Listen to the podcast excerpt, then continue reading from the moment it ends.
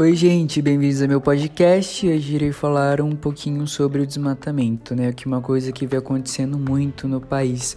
Mas enfim, de começo, o desmatamento no Brasil foi iniciado a partir do processo de colonização implementado pelos portugueses, que desde então uma boa parte da vegetação do país foi devastada.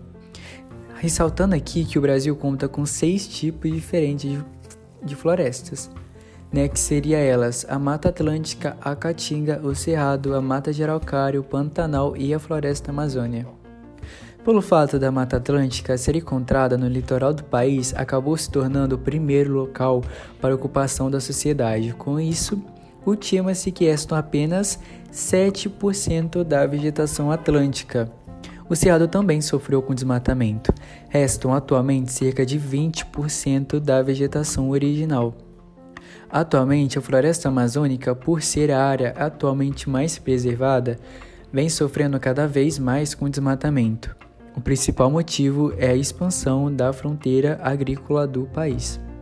Fronteira agrícola, para quem não sabe, é a área de expansão das atividades humanas, sobretudo da, da agropecuária, sobre as florestas e os recursos naturais.